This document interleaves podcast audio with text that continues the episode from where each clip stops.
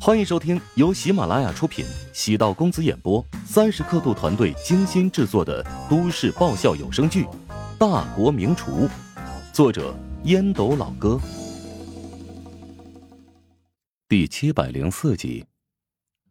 梅玲哪里瞧不出乔治的心思，笑道：“你的世界烹饪联赛下一个对手可能是麦斯。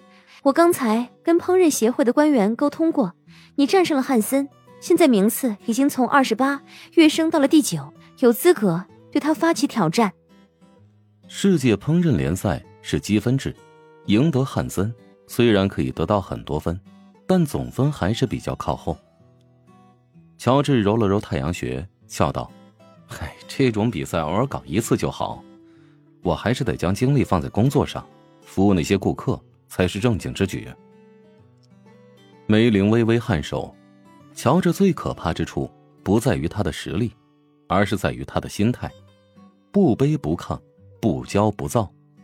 尽管出场费不错，但身上背负的压力巨大。别人看到他胜利后的姿态，但如果自己失败了，质疑、拷问、诋毁也将纷至沓来。乔治需要维护自己的形象。君子爱财，取之有道。绝不能因为出场费诱人就频繁出场，那样会显得自己穷兵黩武，格调降低。梅玲暗自好笑，对乔治既要礼则又要面子的性格早已经习以为常。乔治喜欢钱，但必须得让人心甘情愿的将钱塞到他的手上，还得半推半就一番才会笑纳。说的不好听，有点虚伪。但太过直接又显得贪婪。贪婪的人锋芒毕露，杀气太强；虚伪的人锋芒内敛，不会对人有强烈的侵略性。人生不就得多这么一点套路吗？尤其是在华夏这个讲究规矩的社会，多一点套路可以少走一点弯路。当然，虚伪不是欺骗，城府深，却不恶意算计人。在很多时候。乔治是一个钢铁直男。晚上一起吃饭吧，我答应穆晓要请芬姐吃饭，感谢她对如霜的帮助。好啊，我跟几个同事安排一下接下来的工作，你们要不先去，晚点我自己过去。不用，我们等你。哎，对了，捎上小刘啊。梅林还得交代接下来的后续工作，事先准备好了两份新闻通稿，一份是乔治赢得比赛。一份是乔治输掉了比赛，现在第一份稿件无疑便有价值了。喊来了得力干将，将原来的稿件丰满一下，增加了乔治在现场的精彩表现。确认无误之后，再签字发出。新闻通过网络媒体先发布出去，标题是这样的：无可争议，乔厨王以十一分优势豪取首胜。痞子厨师被乔帮主爽利斩落，世界的乔帮主逆势赢得比赛。此前的舆论将乔治说的很惨，如今结果已出，网民们心中压抑的情绪喷涌而出。哦呦，乔帮主果然还是有两把刷子啊！以前只知道他是个中餐高手，没想到他对西餐的了解也如此精深啊！我看了整场比赛，汉森全程被打脸，那噼里啪啦的。简直就是一个小丑！乔帮主牛掰，华夏美食牛掰！早已被调动的爱国情绪，因为一场胜利，让整个华夏民众的自豪感翻腾不已。北刚会坐在房间内，关掉了直播间，心情久久不能平静。这便是师傅的真实的实力吗？以前北刚会只是以为乔治对中餐的了解达到难以企及的水平。事实上，乔治不仅精通中餐，对西餐也有很深的造诣。而且，乔治还将中餐和西餐进行了完美的融合。尤其是那一道豆豉卤味牛排双拼，看似简单，却蕴藏着极高的意境。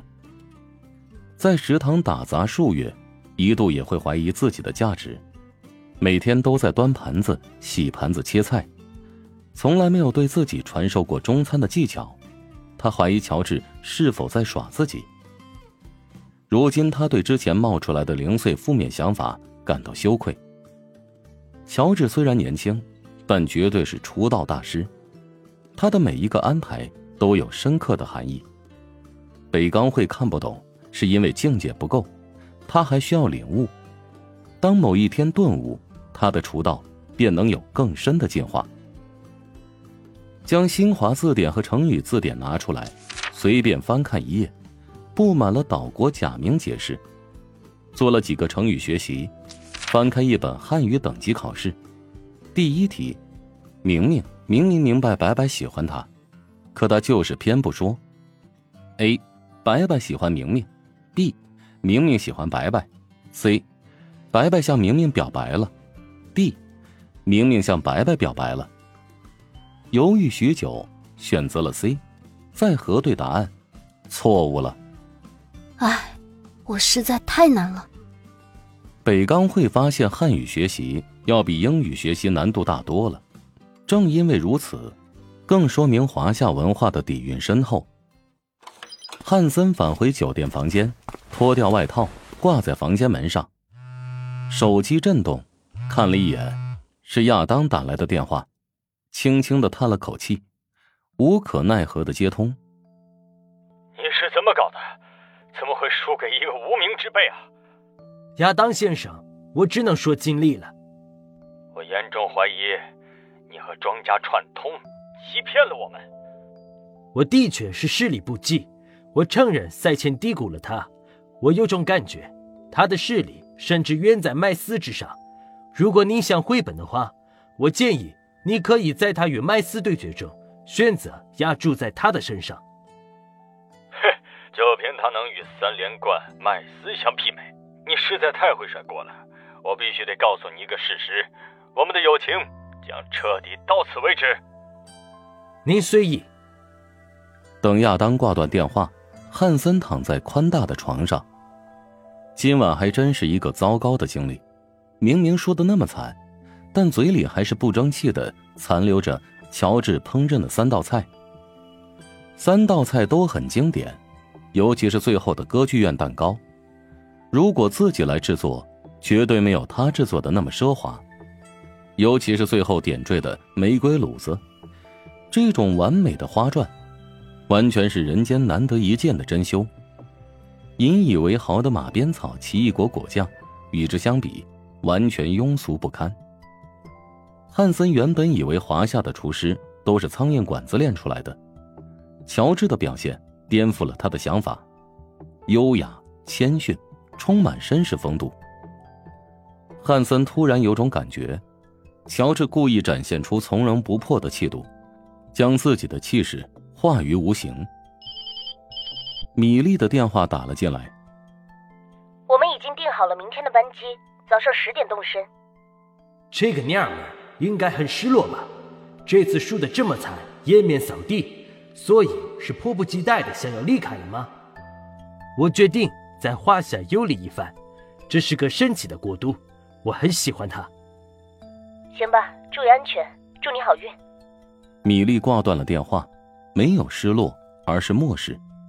胜者为王，败者为寇，这是人之常情。还真是个狠心的女人。